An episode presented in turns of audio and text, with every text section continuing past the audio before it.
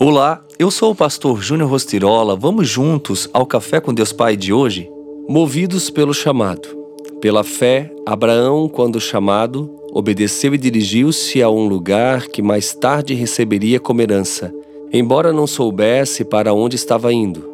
Pela fé, peregrinou na terra prometida como se estivesse em terra estranha. Viveu em tendas. Hebreus 11, 8 e 9. Nessa passagem, vemos uma ordem do Senhor acompanhada de uma promessa. Certamente um dos maiores exemplos de fé e obediência a Deus é visto em Abraão, pois toda a sua vida foi pautada pela obediência e pela fé. Ele vivia confortavelmente na casa de seus pais. Ao ser chamado pelo Senhor para deixar sua parentela e migrar para uma terra desconhecida, ele simplesmente obedeceu.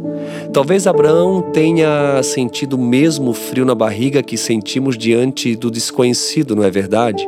Trocar a casa paterna por tendas deve ter sido uma tremenda mudança de realidade. Mas a fé e a confiança na promessa falaram mais alto.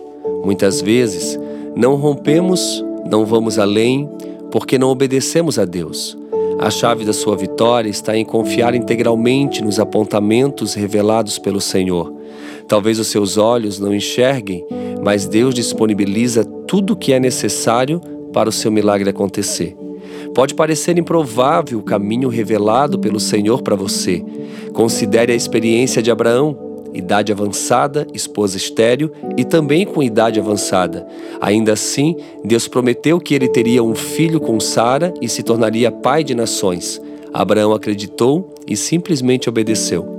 Sei muito bem o que é ter uma promessa, não ver a sua realização por muito tempo na vida e ainda assim ser estimulado a confiar.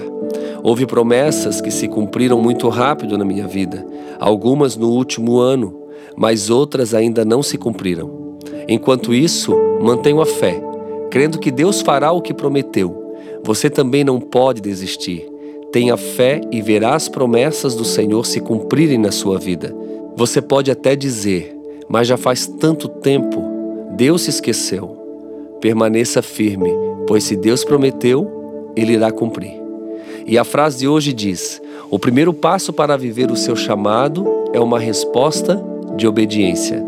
Fica aqui o meu carinho, o meu abraço e tenha um excelente dia vivendo tudo aquilo que o Papai do Céu preparou para você.